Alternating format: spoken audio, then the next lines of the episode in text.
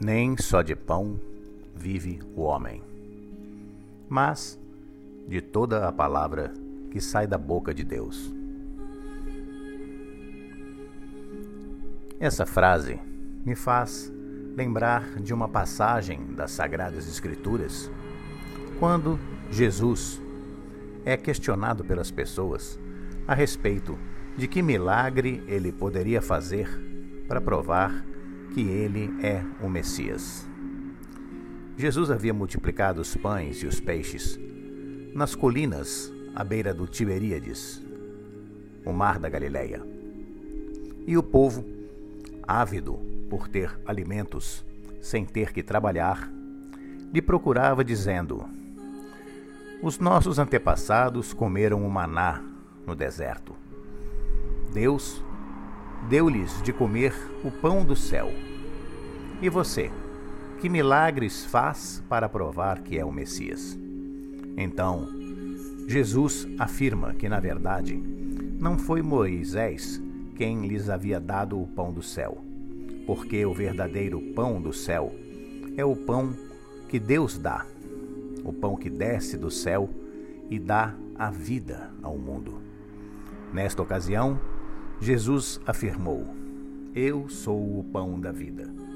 Aquele que vem a mim nunca mais terá fome. O verdadeiro alimento espiritual é a palavra de Deus, que nos traz a vida, a saúde e a paz. E o Senhor Jesus é essa palavra viva em pessoa. Ele é o sopro dos lábios de Deus que vem do alto para nos dar o seu Espírito Santo. Jesus nasceu em Belém, na cidade do rei Davi. E é interessante notar que Belém significa casa do pão. Nasceu em Belém, e assim que nasceu, foi colocado numa manjedoura, ou seja, num coxo, no lugar onde os animais recebem a alimentação. Foi feito um berço improvisado para o Rei do Universo numa manjedoura. Nasceu Jesus na casa do pão e foi colocado como pão da vida que vem alimentar a todos os seres vivos. Dizem os cientistas que um homem é aquilo que ele come. Pois bem, alimente a sua mente com a palavra da vida eterna, e você se fortalecerá no Espírito do Senhor. Vamos partilhar juntos da mesa da palavra do Mestre e fazer essa refeição que nos refaz, refazendo as nossas forças com a força de Jesus.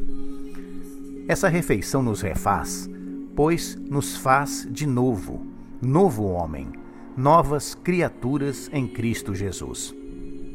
A palavra é uma refeição, pois restaura a nossa feição natural é refeição. Ela restaura a nós a feição original do Filho de Deus, feitos à imagem e semelhança do Criador. Deus soprou nas narinas de Adão o sopro da vida, o sopro de si mesmo, e lhe deu uma vida limpa e sadia, que depois, com o passar do tempo, foi corrompida pelos pecados. Então Deus soprou de novo, desta vez, as suas palavras vivas, Jesus. A mesma palavra com a qual ele acende a luz das estrelas.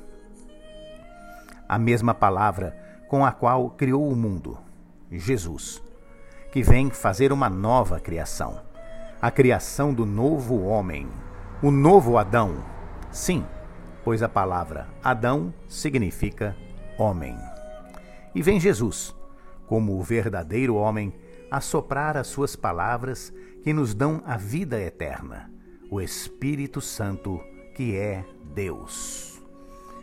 Jesus disse: Eu e o Pai somos um, e viremos fazer morada em quem aceitar e obedecer a palavra da vida, lhe dando o Espírito Santo, que é a verdade que santifica com espírito de gratidão, vamos celebrar a vida com luz, paz e amor.